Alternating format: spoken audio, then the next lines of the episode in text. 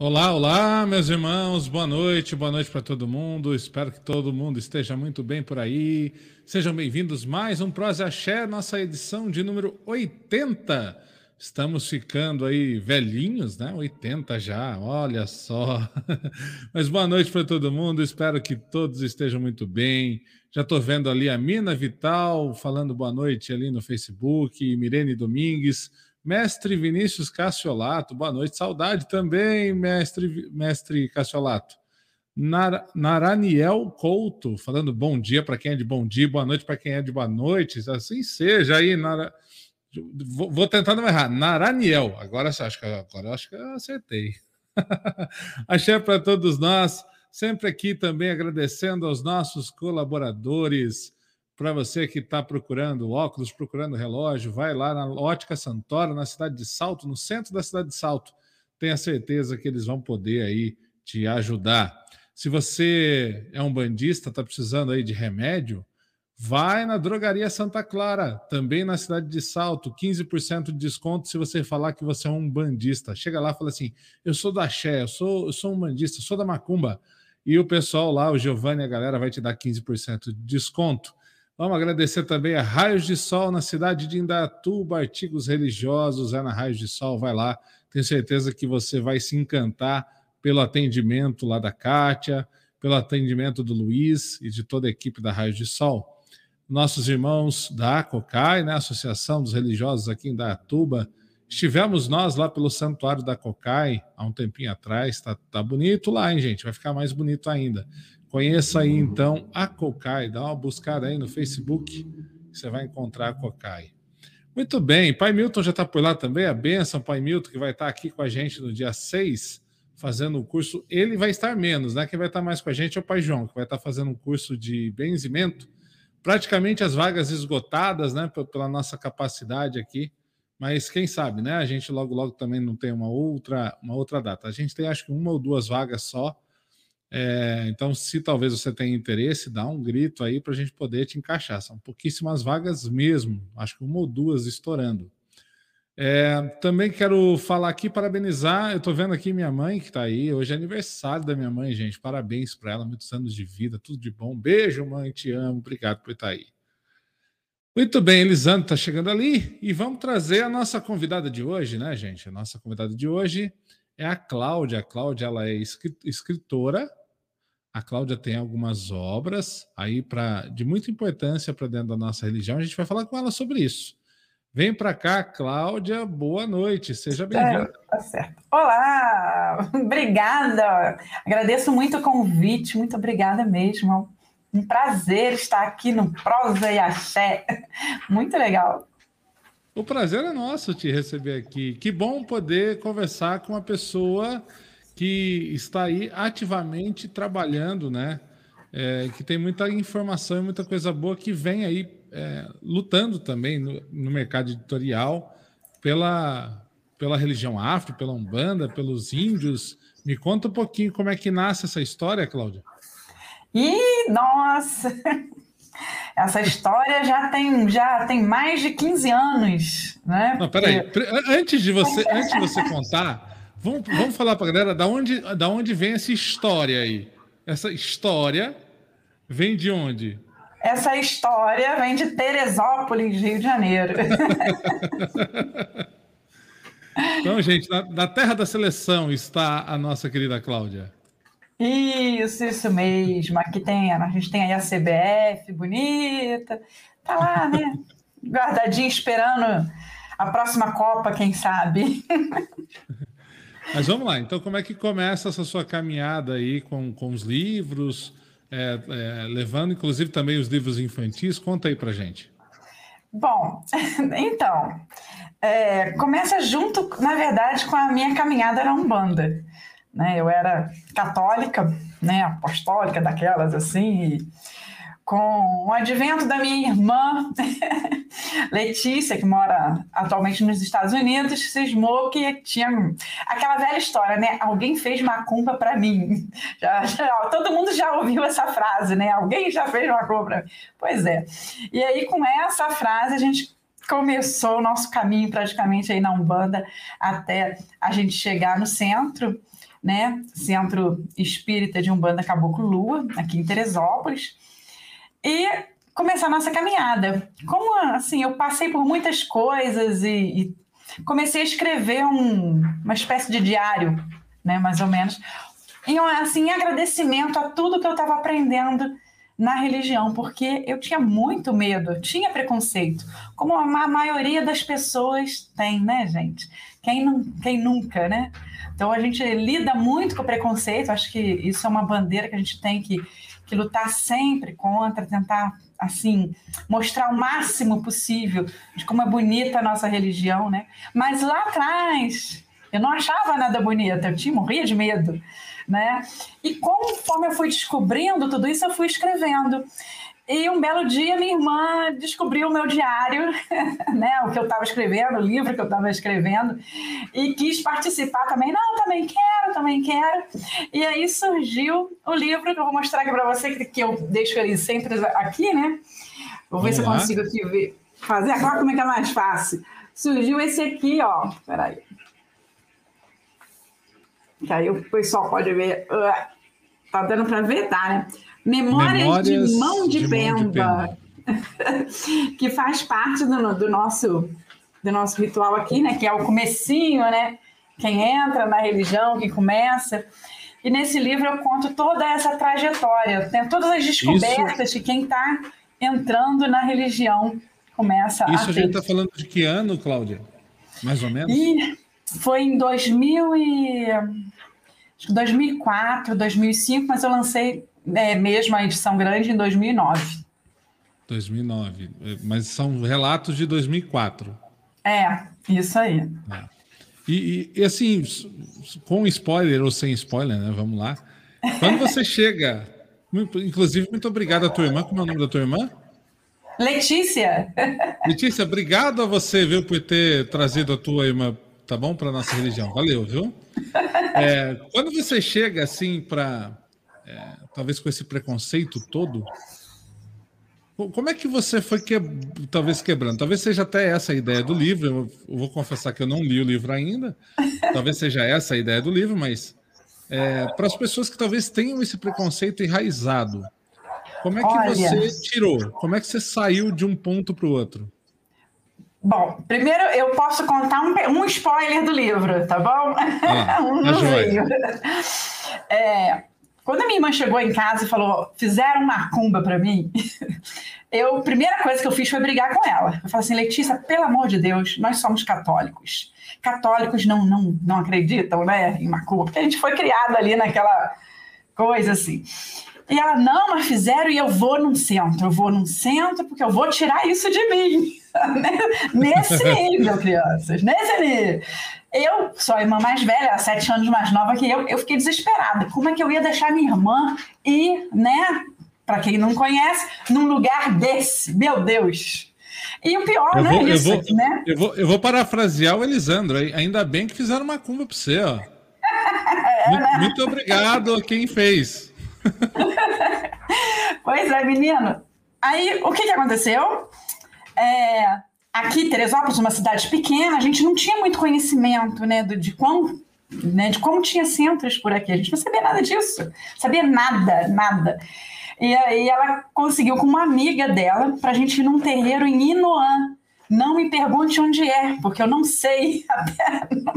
Mas lá em Inoan era longe. Para você ter uma ideia, a gente tinha que sair daqui de Teresópolis de manhã, pegar um ônibus daqui para Niterói, de Niterói pegar uma van, não sei para onde, da van, pegar uma van para um outro lugar ainda, que eu também não sei onde é, e chegamos no tal do terreiro, né, que era de Jurema, isso eu me lembro bem. E era uma festa de Oxóssi quando a gente chegou lá. né? Só que eu não sabia nada. Então, você entra num terreiro, eu morrendo de medo, porque é muito, né? Imagina. Como é que você tá, tá aí? Né? Tá ruim vai ficar pior ainda, né? Aquela lance assim, né? Tá ruim vai ficar pior aquela sensação de pecado, tô, com, tô cometendo um pecado, é. minha gente. Olha, quando eu cheguei lá, a primeira imagem que eu vi foi de Jesus Cristo de braços abertos, né? Então, isso aí já me deu um, tipo assim, um aquecimentozinho no coração. Bom, se tem Jesus aqui, não pode ser uma coisa, né, tão ruim assim, então peraí. Aí eu comecei a observar as pessoas. E aí, lá eles eram banda pé no chão, então eles estavam descalços no chão, né, com o pezinho no chão, descalços e tal, para poder incorporar, fazer, né, o anjo guarda. Eu olhei para aquilo assim, pronto, descobri tudo na Umbanda, já sei tudo da Umbanda. Os espíritos entram pelo pé. Então, eles entram pelo pé e vão entrar pelo meu pé. Eles vão entrar no meu pé. Resultado. Vou de meia. Resultado. A pessoa, gente, não é mentira. A pessoa subiu em cima do banco da assistência. Vou aí choizinho lá em cima do banco da assistência. Esse era o meu nível de, né? Enfim. Olha, Esse era o nível de medo. É, era o nível de medo. Nossa Senhora, eu, eu rezei todas as orações que você possa imaginar que o católico tinha na época. Minha irmã, linda, bela, em plena e eu lá quase morrendo de medo. Eu cismei que o negócio ia entrar no meu pé, não, esse espírito vai entrar no meu pé, vai entrar no meu pé. E aí, por fim, eles fizeram lá, né, a banda, tudo bonitinho, aí foram fazer a consulta, né, com as pessoas e chamaram a minha irmã, aí levaram minha irmã, nossa senhora, assim, meu Deus, levaram a minha irmã, e agora, e agora? Vai entrar no pé dela, vai entrar no pé dela? Aí tinha assim, o terreiro, né? O terreiro, e aqui assistência, e aqui e depois a salinha, né? Tinha que passar pelo, pelo terreiro para ir na salinha de consulta lá. Olha, aí me puxaram para eu ir para tal da salinha de consulta. Imagina um é, é lá que vão colocar no meu pé. Imagina um saci pererê. Eu era um saci pererê, porque eu fui pulando. Gente, assim, Bom, resultado: não conseguiram fazer consulta em mim, por quê? Né, não conseguiram me consultar, nem fazer nada, nem dar muito mal um passe, porque eu chorei, mas eu chorei tanto. Sabe aquela chiquinha do Chaves? Eu fiz uhum. pior, eu fiz pior. E eu falei, nunca mais, eu, eu nunca vou rir disso. Eu nunca vou rir disso na vida. Depois de um tempo, eu com uma amiga de escola chamada Sandra Dias, que era amiga da minha mãe também, a gente acabou, ela acabou é, também sendo, né? Ela era da Umbanda, aqui em Teresópolis, e eu não sabia. E aí ela começou a me explicar muito devagarinho o que que era, o que que era, né? E me levou pro centro de Umbanda do Caboclo Lua.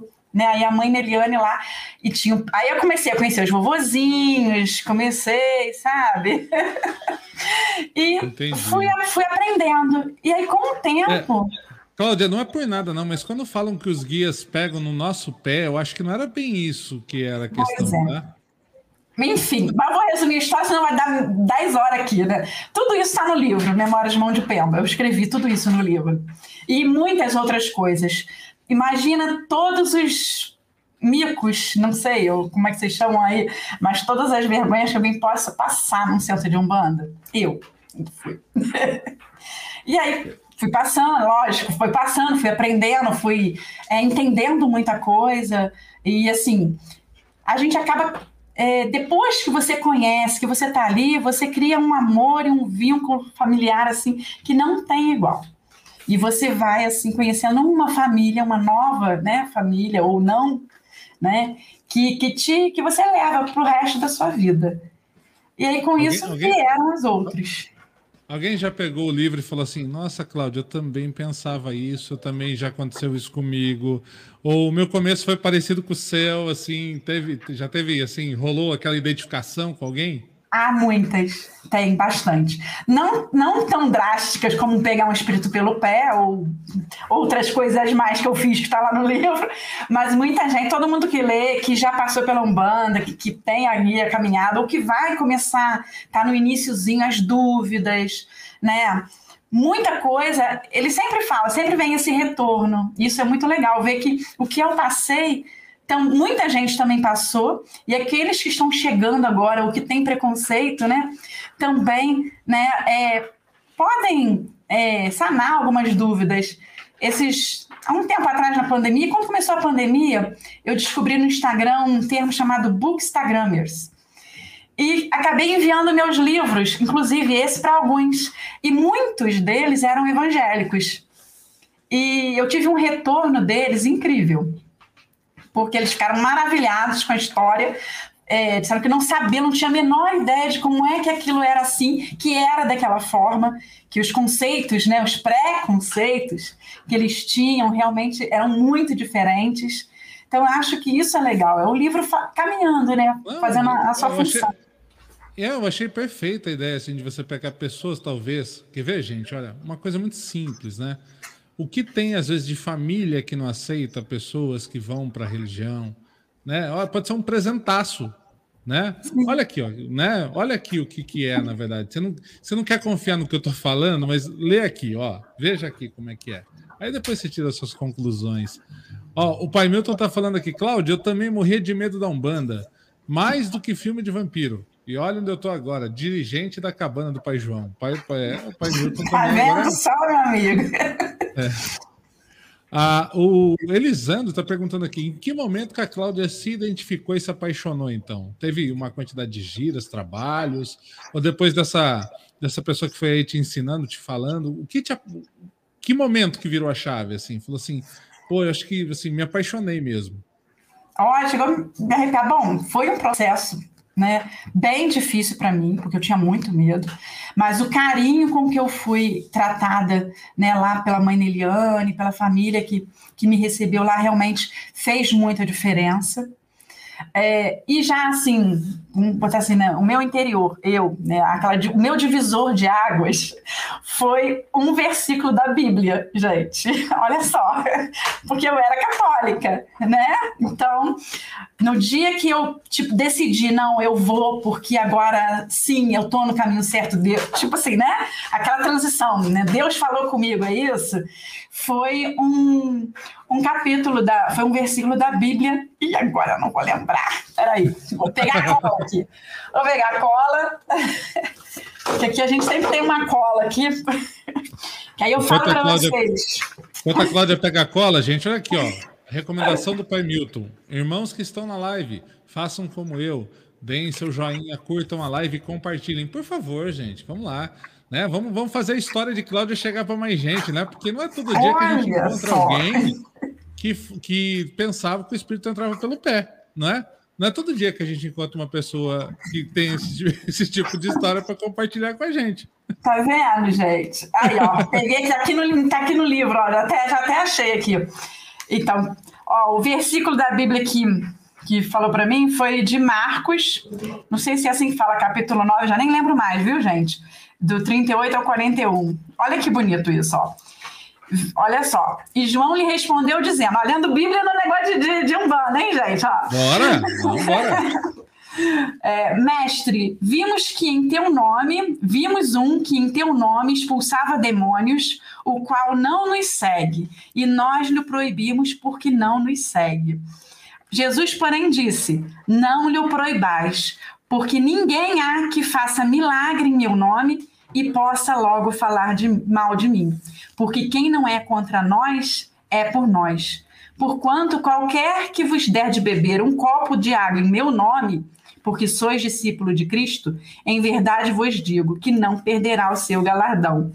Então, quando eu li isso aqui, eu tinha feito uma oração e tal, pedindo a Deus que me desse uma resposta, tipo assim, será que o que eu estou fazendo é certo? Será que tudo isso, né, que eu estou vivendo é certo, né, para passar, né? Porque eu tive um ensinamento católico até, uhum. né, bem mais de 20 anos. E de repente uma outra religião que eu estava me sentindo bem, que eu estava gostando. Quando eu li isso, dizendo que, poxa, se, se, a gente na Umbanda fala assim em nome de Oxalá, tem Jesus Cristo, a gente faz lá, que é o bem, por que não? Por que não está certo? Onde é que está errado, né? Então, por que tanta condenação? Por que, que a nossa religião vive tanta condenação se a gente segue também? Né? Se a gente pratica aí o que, que Jesus ensinou, o amor, a caridade, não é? o cuidar. Muito bom, Cláudia, muito bom. Acho assim, Linda, linda a sua passagem, lindo você reconhecer ali naquele momento. Eu acho assim, história linda, né?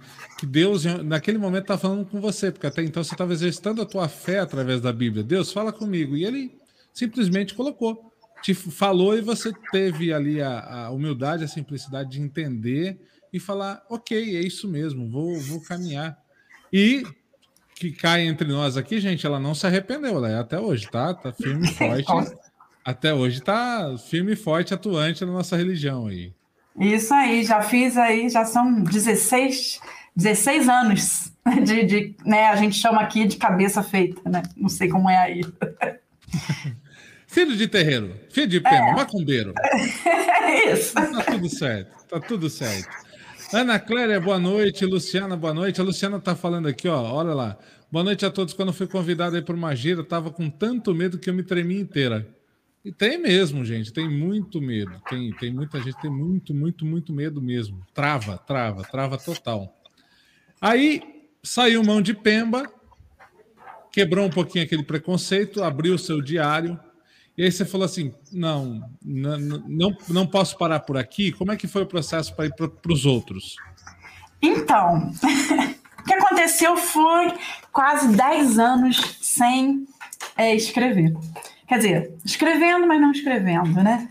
Porque eu fiquei, é, como eu e minha irmã, a gente acabou fazendo esse livro juntas, né? Como eu e minha irmã com esse livro, a gente, eu fiquei naquela espera de, não, vou esperar por minha irmã para a gente fazer o segundo, né? E o pessoal pedindo, não, quero a continuação, quero a continuação, quero a continuação. Só que a minha irmã tinha agora a vida quero... dela. Agora eu Foi? quero pé de pemba, né? Já que entrava pelo pé, agora que sai os pés de pemba. É, isso mesmo. Enfim, é porque assim, na, na, na Umbanda Banco Ameríndia, a gente tem é, é, a primeira obrigação, que é mão de pemba, depois vem mão de uhum. santo. Eu não sei se, se funciona com vocês desse, desse modo. Aí tem Aí tem as outras, né? Então eles estavam esperando que viessem, né? Falando da próxima. E aí? E o que aconteceu, né? E quando você descobriu isso ou aquilo, né? Então ficavam pedindo muito. Mas eu comecei a esperar por ela, né? Então, aí, só que ela estava no período de casar, no período de ter filho, no, nesse, nesse rolo da vida e acabou ficando aí um espaço de 10 anos. E foi quando eu sou professora, né? Professora é, de educação infantil, atualmente ensino médio, mas fiquei 25 anos aí como professora de educação infantil. Eu percebi que eu queria passar um pouquinho mais dessa beleza para as crianças. Porque se há alguém que pode realmente transformar o pensamento que tem aí com esse preconceito todo é a criança, porque ela vai crescer entendendo aquilo, ela vai ela tem aquele, ela não tem o preconceito, ela não nasce com preconceito. Criança nenhuma nasce com preconceito. Uhum. Então se você pegar uma criança, né, que já é é pura e você ensinar para ela o quão bonito é, ela vai guardar aquilo para a vida toda. Né? E quantos valores, quanta coisa boa que a Umbanda ensina. E aí eu comecei, junto com, com a Vanessa, com, com, as pessoas lá do terreiro, a falar sobre essas coisas de criança. E veio a Potiara, que é essa aqui. Potiara. Linda Potiara, inclusive, gente. Olha lá que bonito. Vou, vou sair daqui. Esse aqui foi o primeiro da Potiara. Deixa eu ver se eu pego aqui minha cola. Esse aqui eu deixo uma cola embaixo dos quadros, né? Ó, esse aqui é a Potiara. Esse foi o primeiro. Potiara, ele é para. Deixa eu ver se esse aqui nem tá pintado. Esse aqui. Potiara é para colorir. Deixa eu ver se dá para ver assim, devagar. É, é, uma, é uma história que as crianças podem colorir também. É Sim, isso? porque eu queria que o livro não fosse só meu, que o livro ah. fosse nosso. Então, a criança que pegar esse livro, ela tem na verdade, é um livro que é dela, ela vai colorir, então vai se fazer parte. E ela vai poder ali escolher as cores, trabalhar as cores e realmente viver a história, né? A, Potiara ela vem, ela vem numa pegada mais de, de, da ideia do indígena em si, assim, vamos falar dos índios, ou ela vem numa pegada também religiosa, umbandista, falando de caboclo. Qual que é a pegada da Potiara, assim?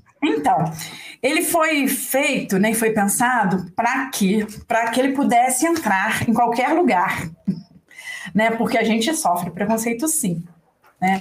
E a história, ela foi, é, como é que eu vou explicar, né? A gente, cada autor tem o seu jeito de contar uma história, né? E uhum. assim a história chegava para mim daquele jeito e era daquele jeito que eu escrevia. Então, quem é da Umbanda, quem é do Candomblé, quem é das, das religiões né, que entendem sobre espiritualidade vão ver aqui o caboclo tranquilo. Quem não é, quem não entende, quem não conhece, ele vai ver uma história indígena. Tá. Entendeu? É, assim, eu... é, essa é a pergunta. Ela, ela, ela, não trabalha diretamente a questão religiosa. Assim, ela está intrínseca na história para quem é. tem um, um, uma caminhada, digamos assim, para quem consegue reconhecer. É, por exemplo, eu falo aqui do, do caboclo Tupinambá, por exemplo, vou dar aqui a primeira. Era uma vez uma linda indiazinha que vivia na tribo do grande Tupinambá. Então eu vou ah. inserindo algumas coisas. Eu vou, eu insiro aqui o defumador. Eu insiro aqui a oração para os, para os espíritos da floresta. Então tem uhum. tudo isso aqui dentro. Entendeu? Mas não fala exatamente mesmo... da nomenclatura, Oxóssi, caboclo, caboclo ventania, é assim, não, não fala. Por quê? O que, que, eu pensei, até a gente discutiu muito isso na época. A gente que, que vai, de repente, coroar um orixá lá na frente, de repente, esses nomes, essas coisas que a gente vê aqui, pode influenciar a minha mente lá na frente. Uhum. Então, a gente. Aí, é, na verdade, a pergunta até, assim, você falou um pouco de preconceito, mesmo não sendo direto, assim, você tendo ali diretamente essa influência, escrevendo diretamente sobre, você sofreu, assim, alguma torcida de nariz? né, sofreu é, é, intolerância, o preconceito em relação a isso? Aqui em Teresópolis, é, em uma escola, eu fui em uma, esco uma escola. Em outras escolas, eu fui muito bem recebida. Eu faço a contação, tanto que eu faço a contação de história até hoje, já ganhei prêmios com a Potiara por aqui, enfim. Porque a gente vai trabalhando e a pessoa vai vendo que não é. Aqui eu não estou querendo, é, não estou querendo converter ninguém, não estou querendo fazer Nada não uma evangelização, né? É, é isso que eu estou falando. É. A evangelização fica para as casas que trabalharem o livro. Porque aí a casa que for trabalhar o livro, ele vai pegar aqui, vai passar para crianças valores, vai ensinar, olha, isso aqui vem da linha de Oxós. Aí cada um, porque cada terreiro tem a sua doutrina, na verdade, né? Cada terreiro tem o seu ritmo. Então, se eu colocasse aqui uma coisa fechada, de repente, no meu ritual, quando o livro fosse para um outro ritual, já não ia servir. Então é um livro que serve para ser trabalhado em qualquer ritual, em todos. achei, achei, achei perfeito o que você falou agora e eu assim gostaria que mais autores tivessem essa, essa, essa preocupação, né? Que as casas têm ritos diferentes. As nossas casas Sim. têm ritos diferentes. Se, é, se inclusive eu, a cor, quiser... por exemplo, né? É. Tem, tem Vamos supor, aqui tudo bem, eu escolhi verde, mas aí você vê que o verde vem da mata, né? Vem da, da, da coisa, mas não necessariamente fica a cor do orixá. Como ele é para colorir, se o Oxóssi finge, né? Se o Oxóssi em determinada casa for ah, azul, cara, ele vai lá pintar de acordo com, com, com o ritual dele. Né? A mesma uhum. coisa o outro, que é a Miara. Deixa eu levantar aqui. Peraí. Uh. A benção, Babá Francisco, sua benção. Um abraço para o senhor. a Niara, que Niara. já fala... Niara, é Niara e o Tesouro Encantado. Essa aqui já fala de. Eh, já puxa um pouquinho a sardinha para a parte de Yansan, de Ogum, também é para colorir. Então, a, a criança e o, a casa, como é para colorir, eles vão escolher a cor do seu ritual. Porque a gente sabe que tem, tem várias cores, inclusive, que são diferentes de um para o outro. Né? Eu estou dando um exemplo da cor, né? fora o restante é. da coisa. Mas a ah. essência né, é, é a mesma. O Oxóssi, a, a Potiara, o que, que ela traz para gente? Ela vai trazer o cuidado com a natureza, o amor pelos animais, o respeito aos mais velhos. É isso que ela vai trazer. E é o que a nossa, que é o que a nossa religião prega, né? São os conceitos da nossa religião aplicados ali. Aí quando você fala da Niara, que você fala assim, é, as casas podem aplicar e tal. A Niara ela vem numa pegada mais na ideia da evangelização das casas daí ou não? Ela também vem com essa abertura? É, é, são todos nessa linha, assim. A, não, eu não não coloco nomes, não ponho Yansan, eu não ponho Ogum, tá. não ponho. Tá? Ok é um personagem e esse personagem ele traz, essa personagem traz todas as características daquele, daquela energia, daquele orixá. E assim, dá para cada casa, de acordo com o seu rito, trabalhar. Dá para ir pro, dentro de uma escola e trabalhar tudo ali dentro: português, ciências, matemática. Né? Dá para trazer valores, dá para trabalhar com, com coisas que a gente tem, tem perdido. Você vê que hoje em dia a gente quase não vê o respeito ao mais velho, por exemplo. E a Umbanda ela trabalha o tempo todo hierarquia. e o quanto a hierarquia é importante numa casa ou em qualquer lugar né, que você vá. E isso tudo eu aprendi lá no centro de Umbanda, centro espírita de Umbanda, Caboclo Lua. Um beijo para mim, meus queridos lá. A Elaine está falando, Cláudia, é muito lindo o seu trabalho. Ó. Gratidão! Trabalho, realmente. É, na sua casa hoje, ô, Cláudia, é uma pergunta só, né? E para eu poder entrar no assunto, existe lá na tua casa hoje evangelização infantil? Isso é as crianças dentro do terreiro? Então, infelizmente a minha casa hoje fechou. Eu estou aqui ah. é, em busca até de outra. A gente tem visitado outras casas, porque a nossa mãezinha já precisou, né? Precisou fechar por conta de, de, de, de outros problemas e tal, mas na época uhum. que estava, a gente tinha evangelização infantil. E, inclusive, para lançar esses livros, eu fiz um evento aqui em Teresópolis chamado é, Ogamirim. E eu reuni crianças de todos os terreiros e ritos e tal, num grande encontro onde as crianças tocavam tocavam atabaque, tocavam tamborzinho, cantavam, e todos ganhavam medalhas, que todos ganhavam medalhas, porque eles estavam ali. E foi uma das coisas, acho que mais bonitas que eu já fiz na vida, foi esses encontros do Ogamirim. Lindo mesmo. Parabéns, viu? Parabéns de verdade. É uma coisa que é, é, meio capenga na nossa comunidade ainda, né, Cláudia? Fala, fala bem a verdade, assim, são poucas casas e eu vou falar por nós, aqui a gente não tem nenhum, nenhum projeto específico de, com as crianças ainda. Pronto, São tem poucas agora. casas. São poucas casas que, que, que, que, que trabalham essa questão infantil mesmo, né? De trazer as crianças, de explicar um pouquinho o que, que é cada coisa, né? De dar ali um start nessa, nessa ideia, até mesmo para a criança entender o que está acontecendo com o pai, com a mãe, com o tio, com o avô, com a avó né? Porque às vezes não, não, não faz parte do mundo dela isso, ela não entende muito bem o que está rolando, né? É, mas aí, então, eu, aí, aí eu logo lembro também, né, de, de uma coisa que é aplicada na, nas outras religiões. Né? Você, se você ensinar o seu filho de pequeno no caminho, né, ele vai seguir aquele caminho. Agora a gente espera os nossos crescerem e ficarem adultos para falar para ele que existe algo mais além da, da, da vida, né? Até é. ele chegar, até ele passar esse processo de criança, até passar pela adolescência, né? E chegar lá na, na Umbanda, olha quantos amiguinhos ele teve contato na escola que fazem escola dominical nas suas casas. Quanta gente que poderia estar aí na Umbanda até hoje não está, porque acaba que o filho foi para outra religião. Mas por que, que ele foi?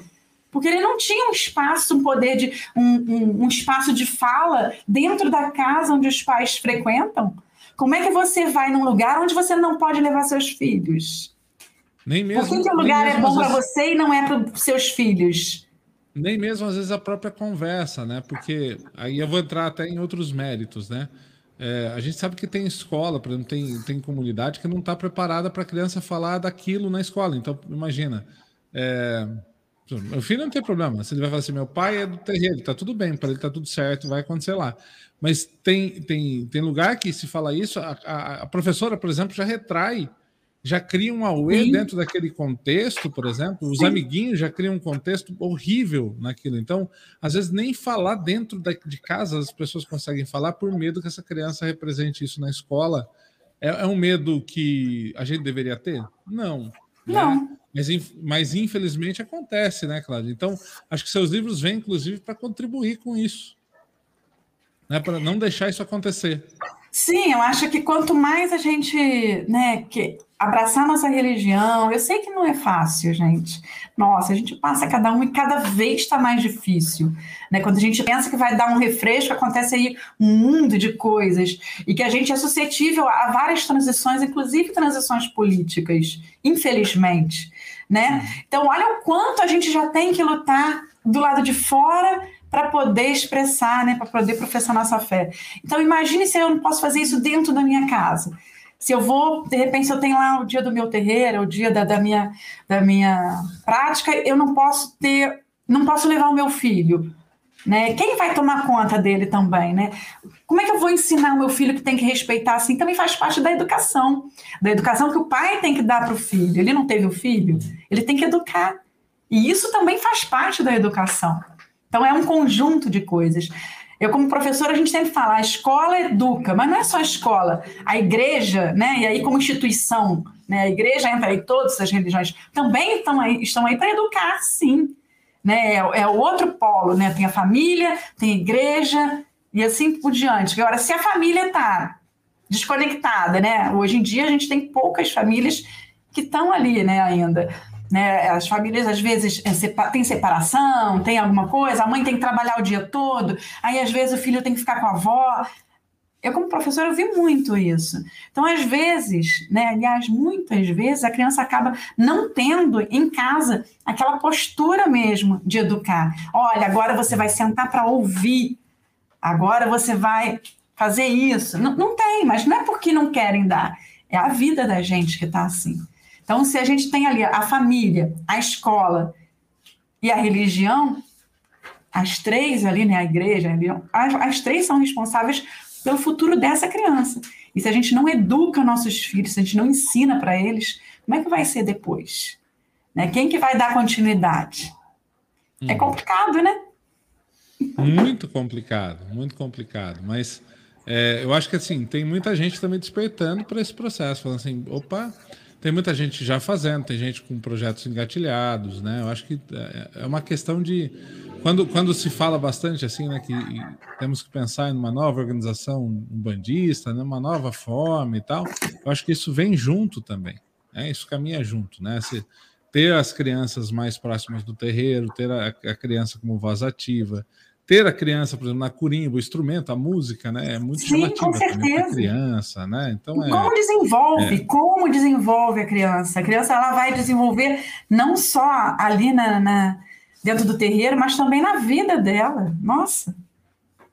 Então, conta pra gente, vamos lá. Potiara, Potiara, eu já vi que são dois, dois ou mais. Não, na verdade, porque essa aqui foi a primeira edição, aí esse aqui veio ah, para a segunda edição, e agora, ano que vem, se Deus quiser, vai para a terceira edição, que é um projeto que eu estou fazendo, um pouco, é um pouco modificado e tal, mas que, se Deus quiser, vai sair também. E depois da Potiara, veio a Niara, a Niara e o Tesouro Encantado, que aí a gente já pega Deixa eu ver se eu consigo. Depois eu explico por que, que eu tenho meus, meus livros assim, tá, gente? Tá bom. Esse daqui foi o primeiro, Niara. Depois esse daqui uhum. veio o segundo. Não sei se talvez está dando para ver. Acho que dá. Deixa eu catar minha cola aqui. As, as ilustrações normalmente são suas ou não? Você tem Sim. parceiros, amigos? São suas? A da Potiara minha, foi, foram minhas. A Daniara, deixa eu mostrar a diferença aqui, deixa eu ver se dá para ver a diferença. Essa aqui foi da Potiara, já é um livro assim para uma criança menorzinha, vamos botar assim, né? O Niara já é para uma criança um pouquinho maior, que aí você dá para trabalhar com todos, com todas as idades. Niara, quem me ajudou a ilustrar foi o meu filho Daniel. Peraí, deixa eu tirar aqui o. Olha meu filho legal. Daniel que ajudou a ilustrar, e aí a gente pegou, fez uma. Peraí, deixa eu ver um fez uma pegadazinha, deixa eu ver se dá para ver assim, de mangá, meio mangá, meio anime, uhum. né, para entrar assim nessa uma linguagem bastante jovem, né, assim. É, para entrar assim nessa brincadeira e que para os meninos, né, para não ficar um livro, ah, não, esse livro é todo só de menininha, né? Tem essa coisa também da criança, né? Então, dá para atender todo mundo, todos os gostos. Mas e... aí veio o Niara. E tem mais alguns já escritos, só que o que acontece? Aí entra num outro sistema, que é o escritor independente. Né? E aí a gente tem é, uma diferença que às vezes as pessoas não, não conseguem entender isso. É, e é uma coisa pela qual eu tenho lutado muito, muito, agora muito mais ainda, que é assim, a gente tem dois tipos de, de escritor, né? Que é o escritor que tem uma editora grande, a editora compra ali o direito de, de autoria, né? Compra os direitos do editor, ele vai ali, ela vai dar um royalty para o escritor, alguma coisa assim, e, ele, e a editora produz os livros e vende e tal. Essas são as grandes editoras, por exemplo, a editora Globo, por exemplo, né? Agora, tem outras editoras, né, que são para editores independentes, escritores independentes, que é o meu caso, que são escritores que financiam o seu próprio livro. Então, eu tenho que pagar a edição, eu tenho que pagar a diagramação, eu tenho que pagar tudo isso, a impressão. Isso é muito caro. Então, quando você vai numa Bienal do livro, que você vê aquelas mega é, estandes de livrarias super famosas e de repente você vê ali, nossa, por que, que o livro do cara, é, sei lá, o cara lá do Harry Potter tá aí a 15 reais, 5 reais, e o livro desse cara brasileiro, que nem é conhecido, tá 40, 50 reais. Por quê? Né? Mas não entendem, de repente, que o cara teve que pagar tudo aquilo pelo livro. E é muito, muito, muito mais caro do que aquele que já publica numa grande editora, que já, é, já tem ali aquela coisa, né? a editora faz aquele financiamento para ele, mas ele também vai receber ali o royalty, alguma coisa assim. Então, isso é muito complicado. Entendeu? É. E, vamos, e, vamos, também falar uma, uma verdade aqui agora. Falar para a nossa comunidade, a nossa comunidade não tem esse, esse hábito de leitura. Se o brasileiro não tem, né? O brasileiro já não tem. A nossa comunidade, a nossa comunidade é um pouco menos ainda. Sim. E é uma pena, porque a gente tem cada literatura incrível. De tanto ser escritora independente, penar, juro para você, penar com editoras com preços. Eu acabei abrindo a minha própria editora, que é a editora Alecrim. Ó, fazendo jabá, hein, gente? Olha lá. A editora Alecrim, que é onde eu trabalho agora com, com uma.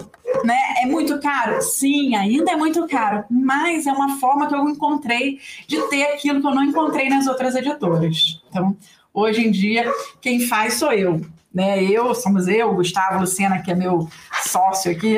A gente tem um jornal também, Alecrim, ó, o Jabá.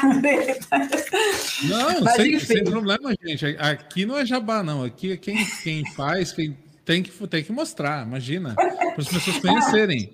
Esse, esse, é, o jornal, ele, o jornal é, é, é, só impresso ou a gente não. tem uma versão digital? Tem, tem versão digital, tem no Instagram, tem no YouTube. Aí é, isso aí já é um.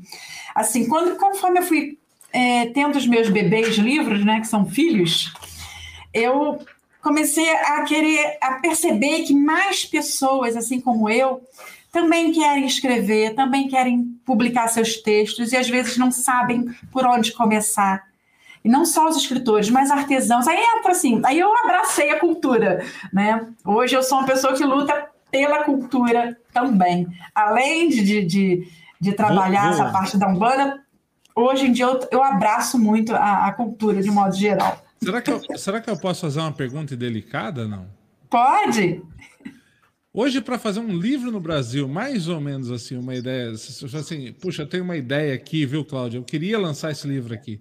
Você fala assim, é muito caro, a gente está falando assim, na média, existe uma média que, que dá para ter uma ideia? Depende do que e como você vai fazer seu livro. Se você vai fazer um livro simples, se o seu livro vai ter orelha, se a capa vai ser dura, se a folha vai ser mais ou menos. Aqui, ó, ó vou lá, o jabá aqui. Quanto, Gustavo? É. 14 mil. Gustavo Lucena, que escreveu esse livro aqui, ó. Ó o jabá, gente! Que é muito legal também. Ele pagou 14 mil para fazer esse livro, tá? Foram quantos livros? Mil livros, tá? Hoje, na nossa editora, né, que a gente está aqui batalhando muito para fazer, a gente já consegue cair esse custo assim quase que pela metade. E às vezes menos. Bom. Entendeu? Só que, nossa, é muito complicado. E com essa alta de dólar de, e a nossa economia doida, tudo sobe de um dia para o outro e a gente acaba se perdendo. É bem, tá muito complicado, gente. Olha, não é mole, não. 12 mil. E esse, ah, ele falou que 14 mil em, em 2018, que foi quando ele lançou esse livro aqui.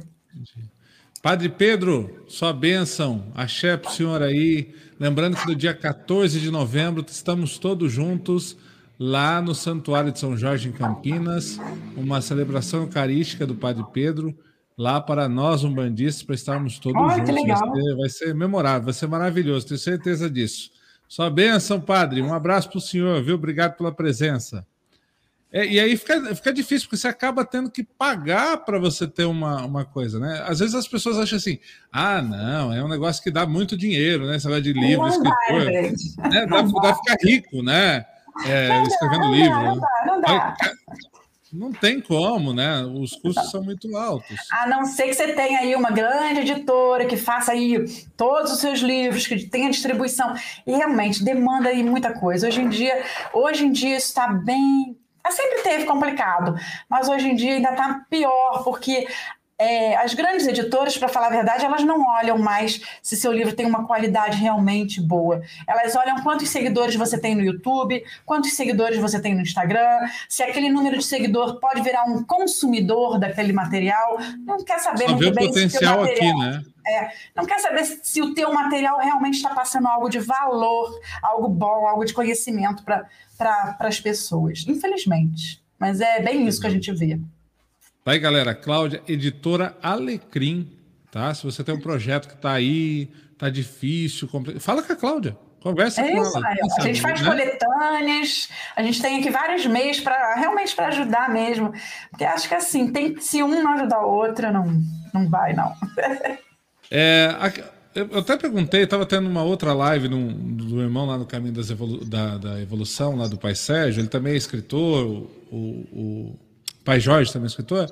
Até fiz uma pergunta lá e vou, vou repartir essa pergunta com você também.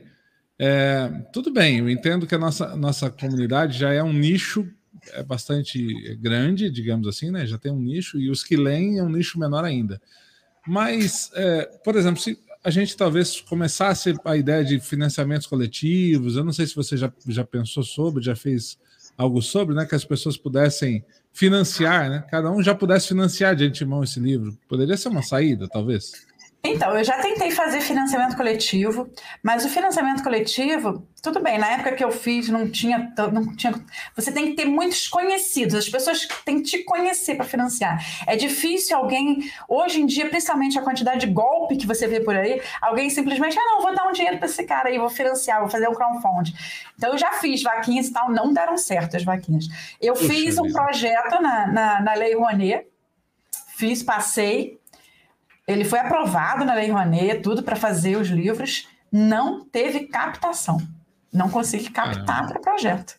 Tá?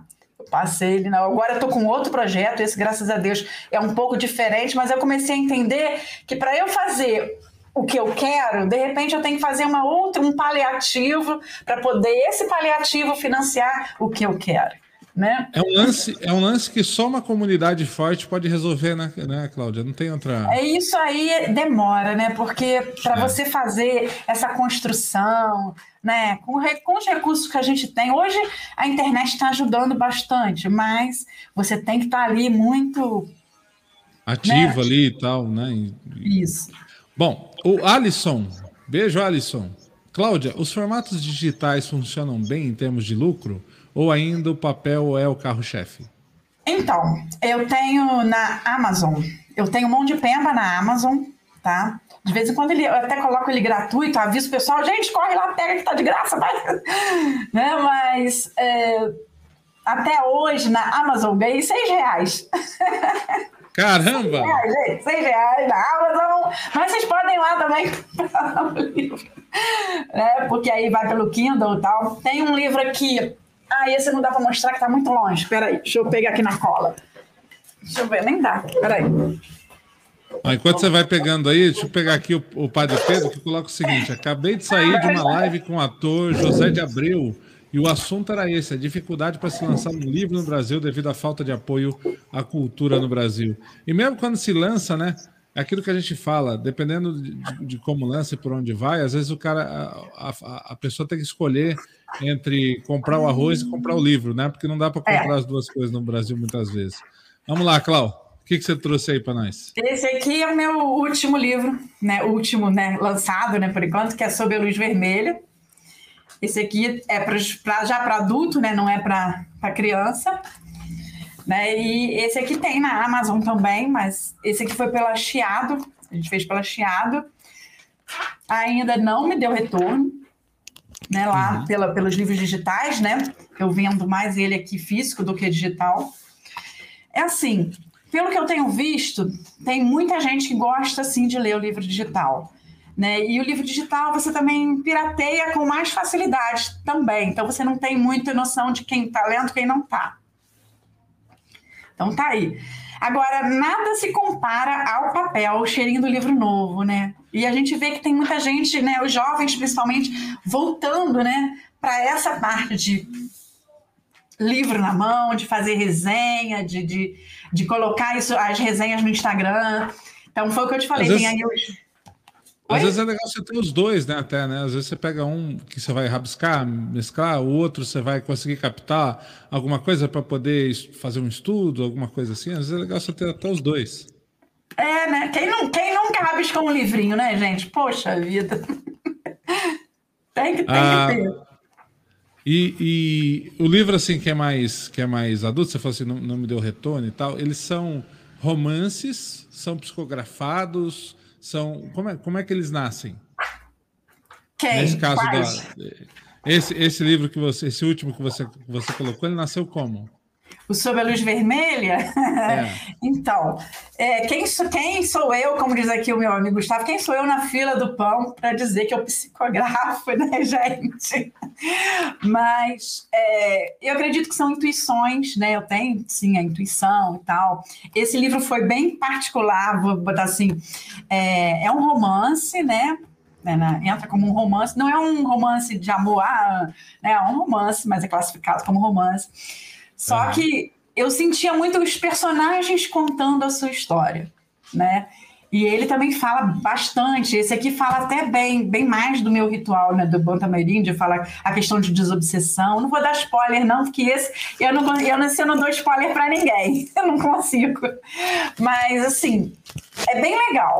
Que eu posso dizer, ah, eu sou suspeita a falar, né? Mas ele trabalha. Eles, os, as personagens foram me contando a história, vamos botar assim, né? Cada escritor escreve de um jeito. Então, eles me contaram e eu fui escrevendo. E às vezes eu pensava assim, não, gente, eu tô doida, porque os personagens estão aqui brigando, cada um quer contar a sua história da, de uma vez, como é que pode isso? Peraí, vou devagar. Bom, se, se, isso, se isso não é psicografia, não sei mais o que é, não, hein, gente? Olha lá, hein? eu não sei. Então, cada escritor tem seu jeitinho, né, de escrever. É, tá eu escrevendo esse livro, eu sentia muito isso, né? Tinha, tem, tem, tinham dois personagens ali que ficavam e, é, e quando... o livro ele tem mexe bastante com essa coisa de, de espiritualidade mesmo.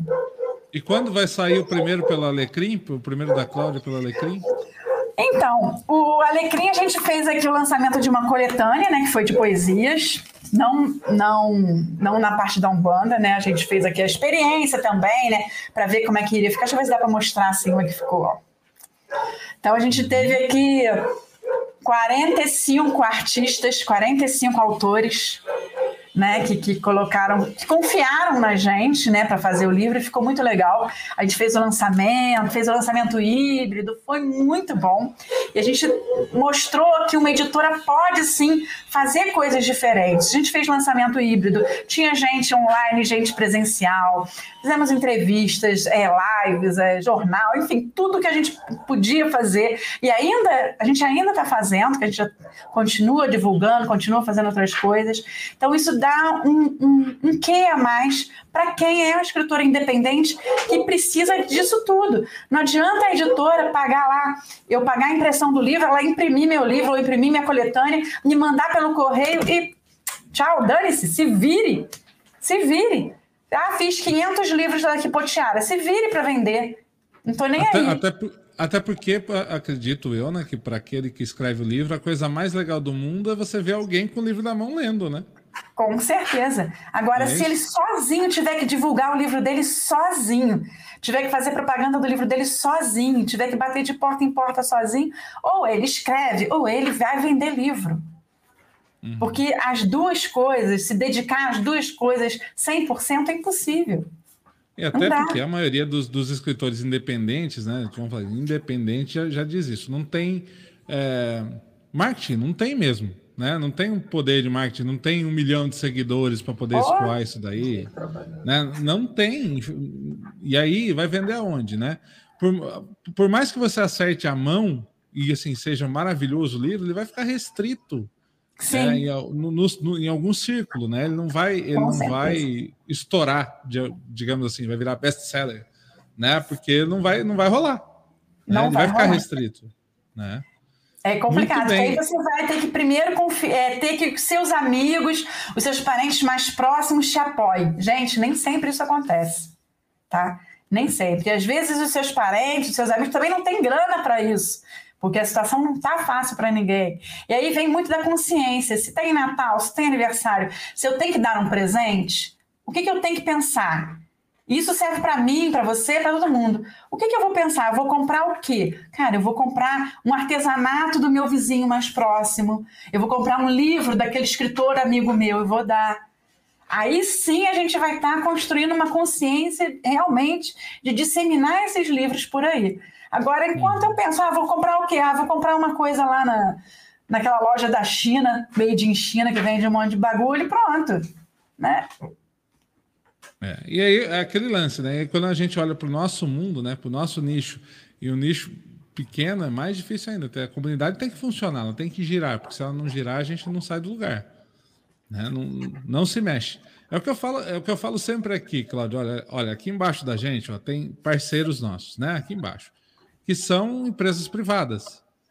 Né? Todas elas são empresas privadas que nos ajudam. Então, empresa privada que ajuda a galera de Umbanda tem que ser enaltecida. Com Cara, certeza. Porque ele certeza. pega a marca dele e fala assim: vai lá, pode colocar lá. Você tem que enaltecer essa empresa, caramba, né? E a gente Com precisa certeza. mais. Quanto mais a gente tiver da iniciativa privada trazendo recurso, por exemplo, se eu entrasse uma empresa é, grande aí para patrocinar Alecrim, olha que maravilha que seria. Com certeza, seria muito Não é? bom. É? E outra coisa, é enaltecer e pensar: olha, tem aí, vou ter que eu vou colar aqui, a Drogaria Santa Clara. Se eu tenho que comprar um uhum. remédio, eu não vou comprar lá na, na Pacheco, na Salina, na Botequim. Eu vou comprar nessa, porque eu sei que essa aqui está ajudando. A, se as pessoas têm que ter essa consciência. Eu vou comprar naquele que está ajudando também, porque acho que é uma veia de troca, né? uma via de mão dupla.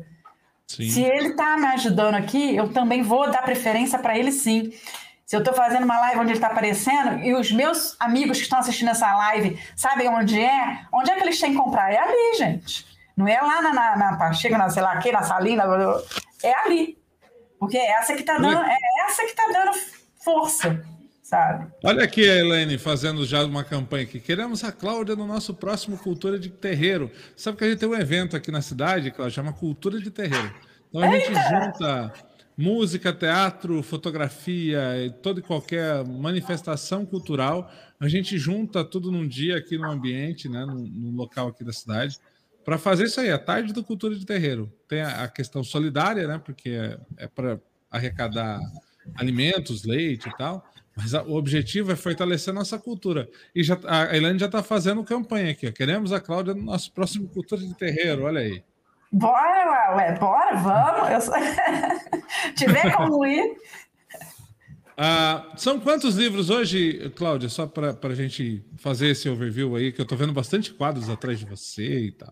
Ah, eu vou contar a história porque eu tenho esses quadros aqui para vocês, tá? vou mostrar aqui para vocês desde lá de cima. Não sei se vai dar para ver. Então lá em cima tem Dois Mãos de Pemba, né, que foi a primeira e segunda edição, e o Sob Luz Vermelha, que é o mais novo, o filho mais novo, caçula. Aqui a gente tem primeira edição e segunda edição do Niara, Niara Tesouro Encantado, e aqueles tá lá no cantinho, branquinho, não sei se vai dar para ver, deixa eu botar aqui. Sim. Esse aqui é o Vida que Segue, e embaixo tem o Vida que Segue 2, e aqui os da Potiara. aqui tem nove. Tem nove e tem alguns escritos também. A coletânea agora, né, que é em conjunto, que seria o décimo, né, mas é coletânea, né? Então, coletânea tem algumas outras participações também. Então, aqui tem nove, nove livros e estão aí no forninho mais dois para vir se Deus quiser, para ano que vem, que vai ser a terceira edição da Niara, da terceira não, da terceira edição da Potiara, e o novo que é Aquan, o peixinho curioso. Então, Olha. esse ainda vai ser lançado. E o Aquan, ele vai falar nada mais, nada menos de nossa querida Iemanjá, claro. E aí vai, a gente vai falar também sobre a poluição marinha, sobre a responsabilidade que as crianças têm com o cuidado com os oceanos. Eu não sei vocês, gente, mas eu tô achando que tá faltando um de Xangô nessa história. Eu não sei por quê. Olha, o Xangô, ele vai isso. chegar no livro Os Quatro Irmãos. É porque eu não tenho grana para botar todos eles, então tem que ser aos pouquinhos. Mas o Xangô tem. É o livro Os Quatro Irmãos, que também é uma história bem legal. E essa história eu sonhei. Eu teve Olha. uma época, quando eu estava escrevendo esses livros, eles começaram a vir é, muito rápido, né? E o último que eu fui, fui fazer, e o último que veio foi Os Quatro Irmãos que fala de Xangô. E eu sonhei todo o cenário do livro, sonhei toda a história. E eu acordava meio, dormindo meio acordada, e escrevia à noite, deitado, com tudo apagado, escuro. Eu dormia com caderno e caneta do lado. Então era, eu já ia meio assim. Ah, ah, coitado, co, coitado do companheiro, né? Não, não, peraí, não, eu só estou escrevendo. Pode dormir, vai e, por que, e você não contou por que, que eles estão aí no, no, em quadros atrás de você? Então, pois é, então, ah. gente, um, antes de chegar ao Potiara, né, no intervalo entre o Memórias de Mão de Pemba e o Potiara, que foram 10 anos, né, eu tive depressão. E depressão, a minha depressão foi muito forte e ela atacou o psicossomático. Então eu tive muitas coisas, porque é, junta tudo, né? Profissão, é a profissão que não é uma coisa muito, muito fácil, né? Ser professor no Brasil não é muito fácil. Eu peguei uma leva de serviço muito grande, então eu trabalhava manhã, tarde e noite, sempre com turmas muito complicadas. Enfim, e N fatores, eu fiquei em depressão quase cinco anos. E apesar da gente ter aí a fé da Umbanda, apesar de a gente ter muita ajuda com certeza deles, isso é uma doença que ataca todos nós. E foi muito interessante que na época um dos meus alunos, eu falava para ele, poxa, eu não sei por que eu tenho isso, porque eu faço tanta coisa, eu não tenho que ter isso, né? A gente não aceita muito bem. E ele virou para mim e falou assim, professora, às vezes a gente tem que ter as coisas para poder é, passar por, por elas e quando você passa, você pode é, acalentar outras pessoas com a sua experiência. E aquilo foi um divisor de águas para eu aceitar a minha condição e, e, me tratar melhor, né? E aí, quando vieram os livros, né, eu comecei a colocá-los em quadros, porque todos os dias de manhã, quando eu olho para eles, eu falo: nossa, eu já consegui fazer um, então eu posso continuar. Nossa, eu já tenho dois. Então eu tenho força para continuar mais um passinho, um dia de cada vez, mais um passinho de cada vez, né? E assim, eles ficam aqui na parede para que todo dia que eu olho para eles eu vejo, eu consegui chegar até aqui. Então eu consigo sim ir mais além. Então a gente tem o um cansaço, tem as dificuldades, tem os problemas. Não é porque a gente é um bandista que a nossa vida vai ser um milagre, vai ser, nossa, eu vou ficar rica amanhã, amém, que eu recebo. A gente vai passar por problemas. Até porque um problema como esse não é uma não é falta de fé, né? Não, não, é isso, né? Com certeza. É, não dá para ligar uma coisa na outra, muito, muito. É, muita, é muito eu ouvia muito isso se liga, né? É, mas as pessoas falam: ah, não, você tem que aceitar Jesus, você vai ficar boa. Não é assim, gente, não é assim, não. Sabe? Então eu olho, todos os dias quando eu olho, e até hoje, quando eu olho para eles, eu, eu vejo assim: nossa, eu cheguei até aqui. Então pode ter o problema que for, pode ter a dificuldade que for. Se eu cheguei até aqui, eu posso ir sim mais além. Então, é uma coisa que eu levo, levo comigo, eu boto eles aqui para mim. Olha, pro tanto que você pode, vai faltar parede. Vai ter que comprar um, um prédio aí para poder colocar todos na parede. Você vai ver só. Ah, é Olha, a Michelle, muito lindo. Força, sucesso e prosperidade sempre. Gratidão para todos nós. Pai Milton, estou escrevendo um livro sobre o senhor Jeremias, o boiadeiro que tem o privilégio de trabalhar. Já escrevi 65 páginas. Ele me chama para passar a história depois da meia-noite. Ó. Oh.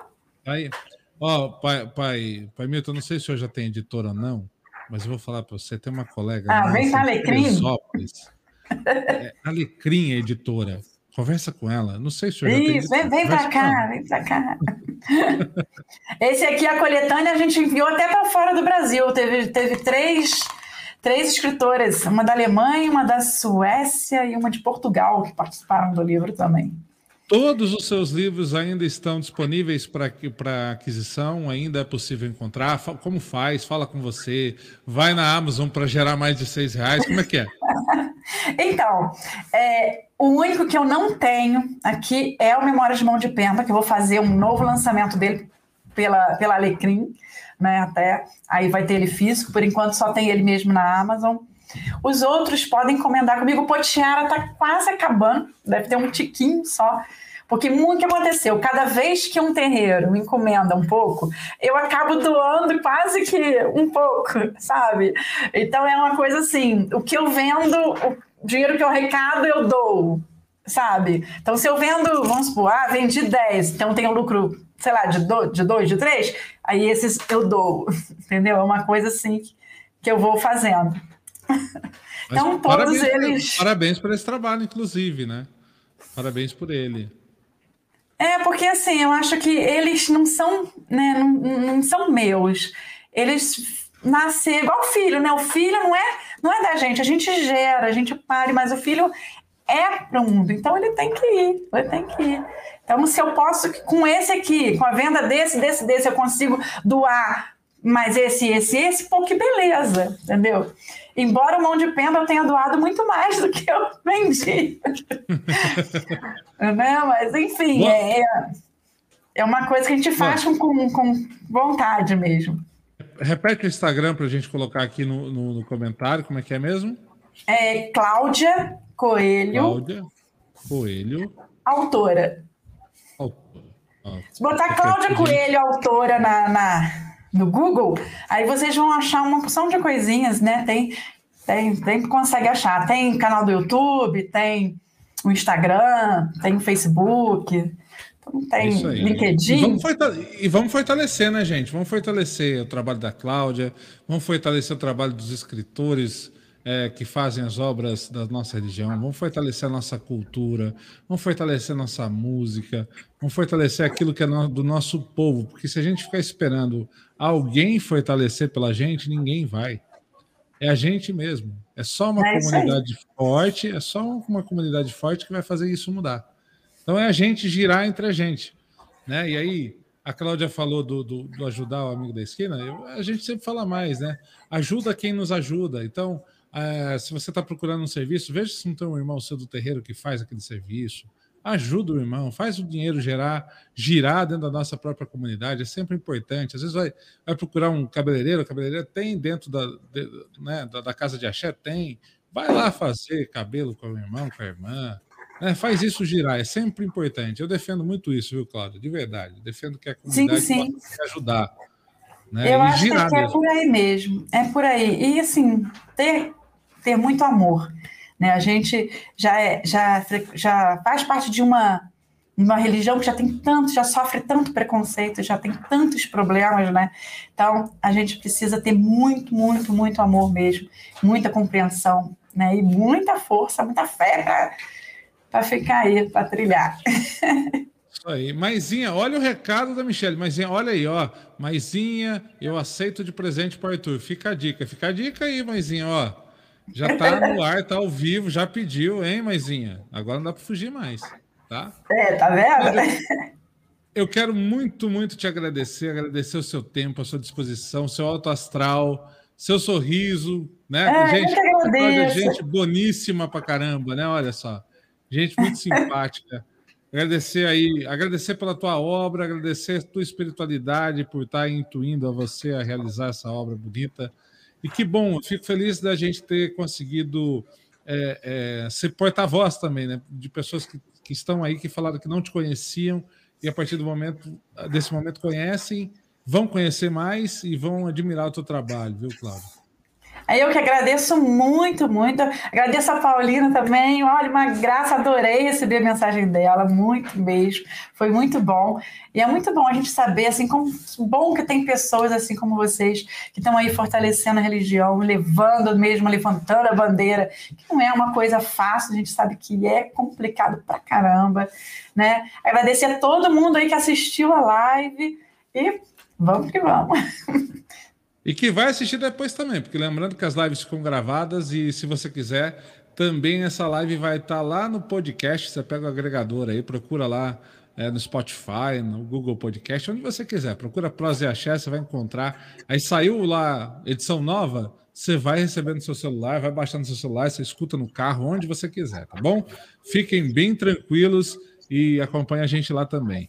Ó, Pai Milton, montei a loja Filhos de Maria, estamos dando preferência de ter fornecedores umbandistas. E a, o, o, Pai Milton já, já decretou ali, falou assim: serei alecrim. Ele falou. Tá Opa! Tá muito bem. Quando tiver aí a cultura de terreiro, pode me avisar que a gente dá um jeito. É muito longe gente... aí? Onde, onde que é aí, né? Aqui estamos em Indatuba, próximo a Campinas, mais ou menos 100 quilômetros de São Paulo. É onde gente Jesus! É longe! É. Mas a gente sempre dá um jeito, você vai ver. Oh. A gente sempre dá um jeito. O importante é que coisas boas cheguem às pessoas. É isso que eu falo, né? Às vezes a gente pode estar distante fisicamente, a gente chega de um outro jeito, chega de uma outra forma, mas que as coisas cheguem. Porque esperar, né, Cláudia? Verdade. É assim, verdade. muito sinceramente, esperar que grandes veículos façam nosso marketing não vai rolar. Não. É a gente mesmo. Eu é acho que, que assim, para tudo na vida, gente, é, você esperar que o outro faça algo que é você que tem que fazer, não vai acontecer. Não espere que o outro faça algo é, por você. Você tem que fazer por você primeiro entendeu? Você tem que acreditar em você primeiro, você tem que, que querer fazer você primeiro. Eu sei que é difícil, ainda mais quem enfrenta depressão, quem enfrenta tantos problemas a gente sabe que tem por aí, mas não adianta. É você com seus orixás, com seus guias, é você com você primeiro. Não queira achar sua salvação no outro. Ah, não, é o outro que vai me salvar. Essa mania que a gente tem de achar que é o outro que vai me salvar. É o salvador da pátria, o salvador da, daquilo, dali. Não é, é você. Então, faça aí na sua parede, não precisa ser o seu livrinho, mas faça aí suas vitórias, suas conquistas. Nem que seja hoje eu consegui levar meu cachorro para passear. Hoje eu consegui doar. Hoje eu consegui levantar da cama. Olha que maravilha. É Hoje eu consegui ver a luz do sol. Hoje eu consegui respirar. Olha que maravilha, gente.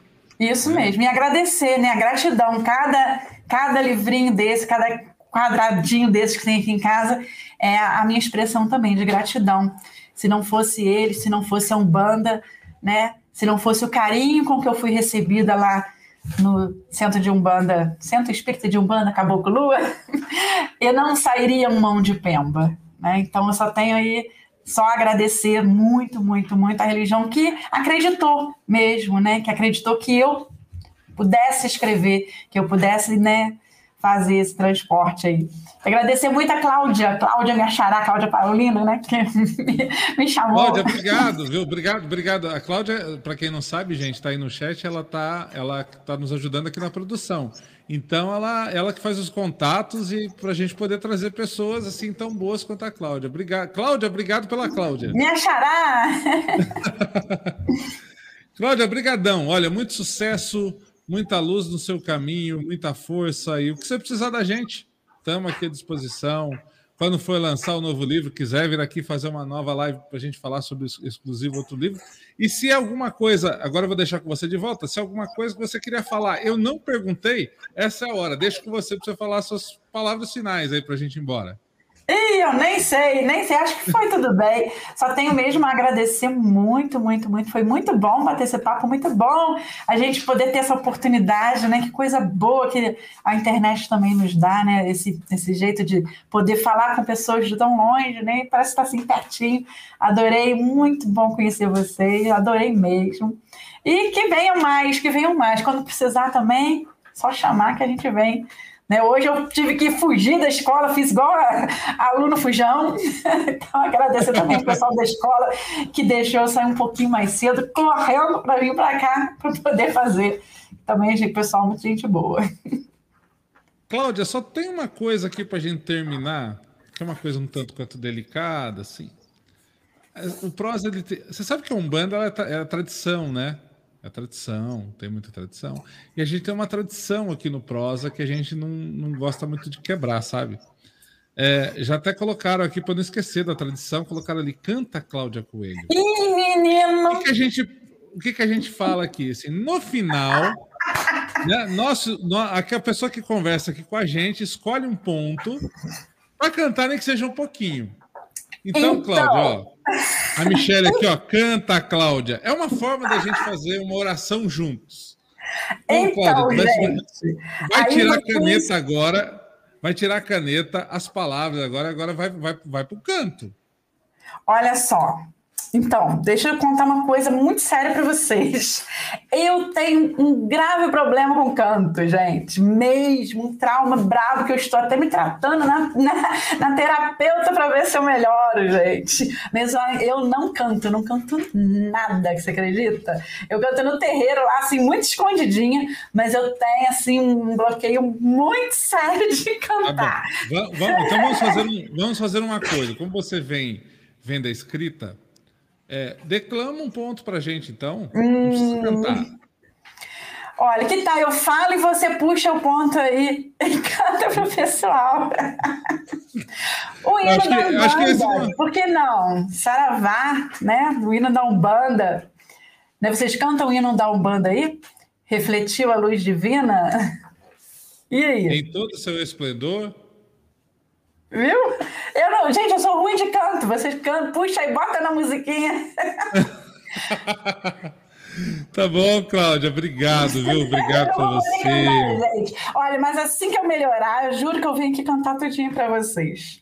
Tá Não tem problema. Combinado? Gente, a, a melhor, a, uma das melhores coisas dessa, dessa live foi ela já falar aquele trecho do livro da, da Bíblia que foi maravilhoso, onde ela é, colocou aquele trecho ali, foi lindo demais e, é, e esse insight que ela teve, é, tenho certeza que vai também ajudar muita gente a olhar por esse lado que talvez nunca tenha olhado. Clau, obrigado. Eu que agradeço. Beijo para você e para a família. É, na, na, próxima, a gente, a gente fala para a Cláudia trazer no gravador, né? Traz no, no pendrive. tá bom? Obrigado, gente. Deixa eu ver quem está aqui para a gente falar. Tchau, Elaine. Obrigado. Cláudia Paulino, Elisandro Maciel, Pai Milton. É, o que, que é aqui? Cláudia, pergunta que não se cala. É bolacha ou é biscoito? Olha lá. Aqui é biscoito. biscoito. E, Mi... e Mirene Domingues, Edna Goulart. É... Quem mais está chegando? Quem mais passou por aqui? Enfim, Michele Luz, todo mundo que passou, que vai assistir depois, obrigado. Obrigado, Cláudia. Sucesso, muito axé. E terça-feira que vem a gente está de volta com Prosa e Axé aqui nas nossas páginas. Beijo para todo mundo, axé para todos nós e até lá. Tchau, Cláudia. Tchau.